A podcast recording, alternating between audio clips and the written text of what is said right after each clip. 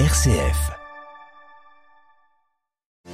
Les martyrs d'hier et d'aujourd'hui au cœur de la catéchèse du pape François ce matin lors de l'audience générale. Le pape qui s'est appuyé sur le témoignage de ceux qui donnent leur vie pour le Christ, un témoignage toujours d'actualité. Nous le verrons au début de ce journal. Cinquième jour de combat au Soudan entre les militaires et leurs troupes et toujours pas de trêve en vue. Des milliers de civils continuent de fuir Khartoum, la capitale, dans des zones plus calmes. Dans ce journal également, les blocages institutionnels au Liban qui conduisent à reporter d'un an les élections municipales. Et puis nous irons en Afghanistan où la catastrophe humanitaire se confirme.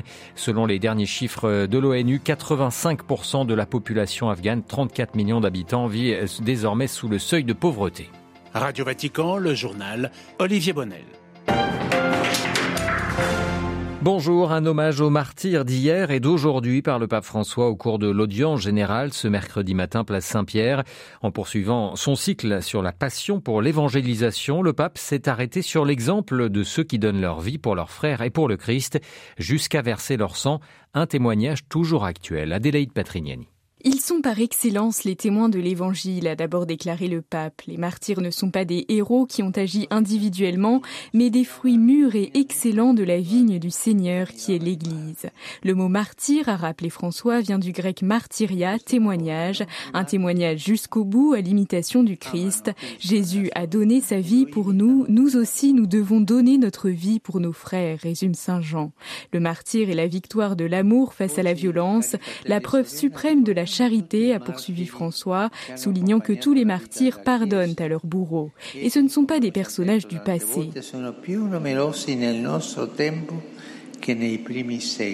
Les martyrs sont plus nombreux à notre époque que dans les premiers siècles, a rappelé le pape. Aujourd'hui encore, beaucoup de chrétiens sont persécutés, mis à l'écart de la société ou jetés en prison en raison de leur foi. Il montre que tout chrétien est appelé à donner sa vie pour Dieu et pour les autres, y compris sans effusion de sang. Enfin, cet hommage appuyé aux sœurs missionnaires de la charité tuées au Yémen en 1998 et en 2006. Sept sœurs, quelques laïcs, autant de martyrs de notre temps, victimes d'une guerre terrible et oubliée, a déploré François. On ne doit jamais tuer au nom de Dieu, a-t-il conclu, que toutes les saintes et les saints martyrs soient des semences de paix et de réconciliation entre les peuples. Adélaïde Patrignani, une audience générale du pape à retrouver bien évidemment plus en détail sur vaticannews.va.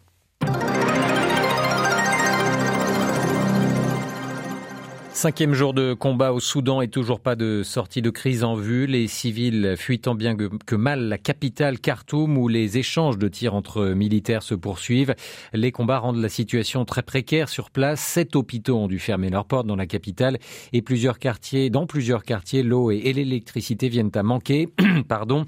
Les deux camps menés d'un côté par les forces armées du général Al-Bourhan et les groupes paramilitaires dirigés par le général Emeti ne semblent pas vouloir baisser la garde. Une solution solution diplomatique pourrait venir notamment des pays du Golfe.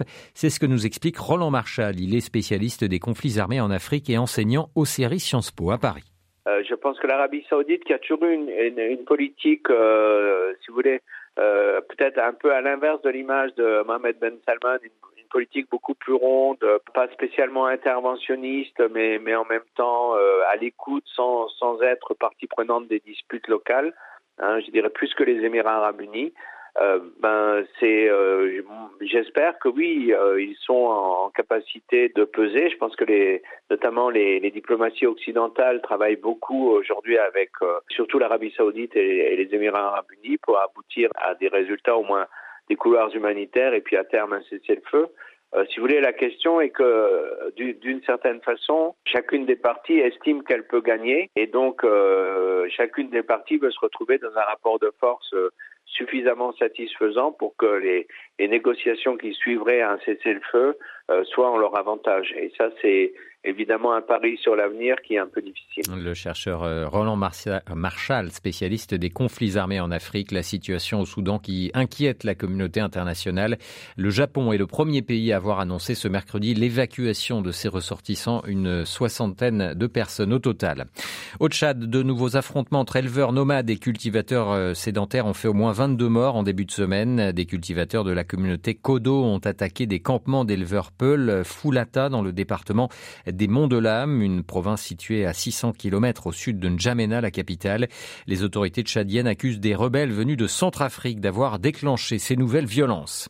Au moins 15 personnes portaient disparues au large des côtes tunisiennes. Le bateau qui les transportait a chaviré la nuit dernière. 19 personnes étaient à bord. Les quatre survivantes étaient secourues par un pêcheur. La semaine passée, 32 migrants originaires d'Afrique subsaharienne ont péri en mer en tentant une périlleuse traversée. De la Méditerranée qui se multiplient depuis le début de l'année, notamment vers l'Italie. Le gouvernement italien a promulgué la semaine passée l'état d'urgence migratoire. Pour la deuxième année consécutive, le Parlement libanais a reporté d'un an les élections municipales initialement prévues au mois de mai prochain. En pleine crise économique et politique, le pays du Cèdre ne parvient pas à respecter le calendrier des principales échéances constitutionnelles. La présidence de la République libanaise est vacante depuis plus de cinq mois. À Beyrouth, Paul Ralifé. Les prétextes invoqués pour reporter les élections municipales sont l'impréparation administrative et le manque de moyens financiers. Cependant, ces deux arguments peinent à convaincre la majorité des Libanais. Le ministre de l'Intérieur, Bassem Maoulaoui, a assuré dans un communiqué publié après le vote du Parlement que ses services étaient prêts à assurer la tenue du scrutin.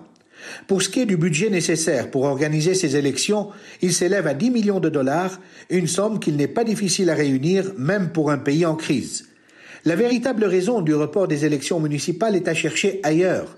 Les partis traditionnels qui dominent le Parlement craignent sans doute d'être sanctionnés par les électeurs. Ceux-ci leur font assumer la responsabilité de la crise qui frappe le Liban depuis plus de trois ans. Ces partis qui se querellent au sujet de l'élection présidentielle depuis plus de cinq mois n'ont pas trouvé de difficulté à s'entendre pour reporter les municipales. Le Parlement, qui ne parvient pas à se réunir faute de quorum pour élire un président, a pu tenir une session ce mardi avec la participation des principaux partis traditionnels. Paul Khalife, Beyrouth, RFI pour Radio Vatican. En Ukraine, le port d'Odessa sur la mer Noire a été visé euh, hier, euh, la nuit dernière, par une nouvelle attaque de drones russes, attaque repoussée en majorité par la défense antiaérienne. Côté russe, les services de renseignement, le FSB, ont annoncé ce matin l'arrestation euh, d'un citoyen russo-ukrainien. Il est soupçonné d'avoir voulu saboter un site d'infrastructure énergétique en Crimée, cette péninsule qui avait été annexée en 2014 par la Russie. La Hongrie élargit son interdiction des produits agroalimentaires en provenance d'Ukraine après avoir cesser l'importation de céréales. Budapest vient de publier un nouveau décret au journal officiel. Désormais, ce sont la farine, le miel, le vin, la viande ou encore les légumes ukrainiens qui ne pourront plus être vendus dans le pays. Des restrictions en vigueur jusqu'au 30 juin. Et puis, il ne sera plus possible désormais d'importer en Europe des produits issus de la déforestation. Une loi vient d'être adoptée ce mercredi au Parlement européen à Strasbourg qui renforce les contrôles aux frontières européennes. Cette loi est le fruit d'un accord entre le Parlement et les États membres de l'UE au mois de décembre dernier. Sont concernés des produits comme le café, le cacao, le charbon, le soja ou encore le papier. L'Afghanistan s'enfonce chaque jour un peu plus dans la pauvreté. Les Nations Unies s'en inquiètent une nouvelle fois. Le dernier rapport du PNUD révèle que le nombre d'Afghans pauvres a presque doublé entre 2020 et 2022 et le retour des talibans au pouvoir n'a pas amélioré leur situation, bien au contraire. Emmanuel Derville. Depuis le départ des Américains en 2021, l'économie afghane n'en finit plus de s'enfoncer. L'ONU estime que 34 millions d'Afghans, soit 85% de la population, vivent sous le seuil de pauvreté. L'aide humanitaire a permis l'an dernier d'éviter une famine de grande ampleur, et si les talibans semblent avoir réussi à lutter contre la corruption, le pays reste dépendant des dons venus de l'étranger. Problème, le régime islamiste persiste à s'isoler du reste du monde en excluant les femmes du marché du travail et des lieux publics. Les Afghanes n'ont même plus le droit de travailler pour les agences de l'ONU depuis le 12 avril. D'après une information du Guardian, la mission des Nations Unies en Afghanistan pourrait se retirer faute de pouvoir travailler correctement. Les talibans ne semblent pas prêts au compromis. Dans un message relayé hier par le porte-parole du mouvement, le guide suprême, le Mollah Akhundzada, a insisté pour que la communauté internationale cesse toute ingérence dans les affaires afghanes. New Delhi, Emmanuel Derville pour Radio Vatican. Et puis en France, c'est l'une des figures de l'opposition à la réforme des retraites, Laurent Berger, patron du syndicat CFDT qui annonce son départ prochain dans un entretien au Monde publié ce matin. Il laissera la place à son adjointe Marie-Lise Léon le 21 juin prochain. Une décision mûrement réfléchie selon le syndicaliste qui n'est pas liée au contexte politique actuel. Laurent Berger était à la tête de la CFDT depuis 2012.